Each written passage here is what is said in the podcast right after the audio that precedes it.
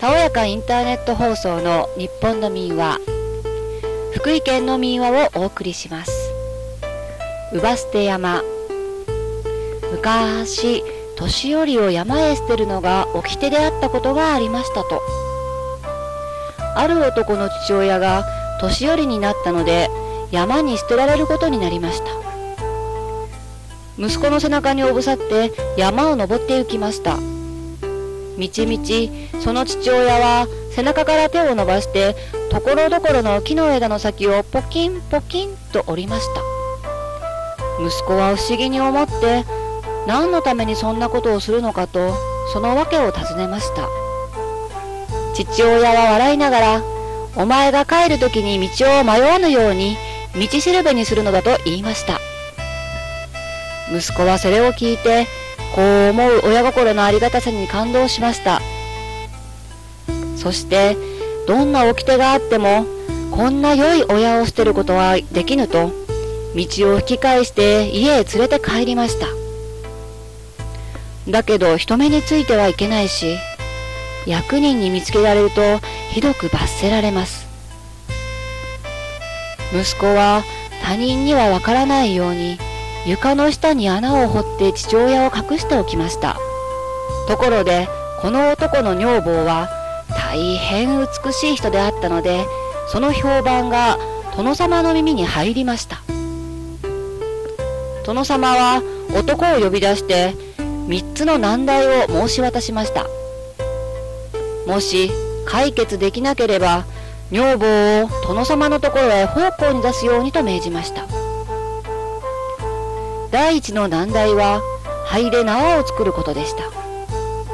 男は困ってしまい父親に相談しました。すると縄を塩水で湿らしてそれから焼けばよい。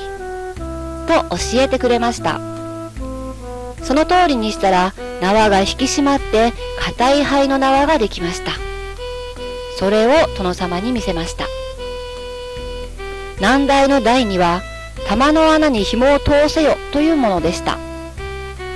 ところがその玉の穴は曲がりくねっていて紐が通りません。息子は困ってまた父親に相談すると玉の穴の片方に蜜を塗り反対の側からアリを入れる。その時アリの腰に細い糸をつけておく。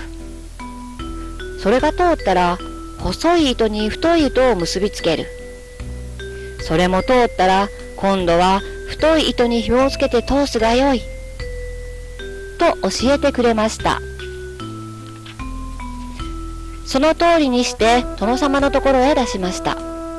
第3の難題は四角い正目の板を出してこの板のどちらかが根の方でどちらが子の腕であるか当ててみよというものでした。息子はやはり困って父親に相談すると板を水につければ根の方が重いから少し沈む。その方が根であることがすぐわかる。と教えてくれました。その通りにして殿様に答えました。大変な難題の3問を見事に解いたので殿様はびっくりしました。あまりに不思議なのでどうして考えたかと尋ねました。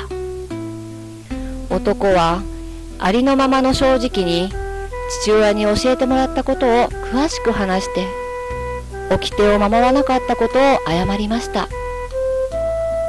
すると殿様は怒られるどころか老夫の知恵にすっかり感心されて年寄りは国の宝であるから大切にいたわれよ。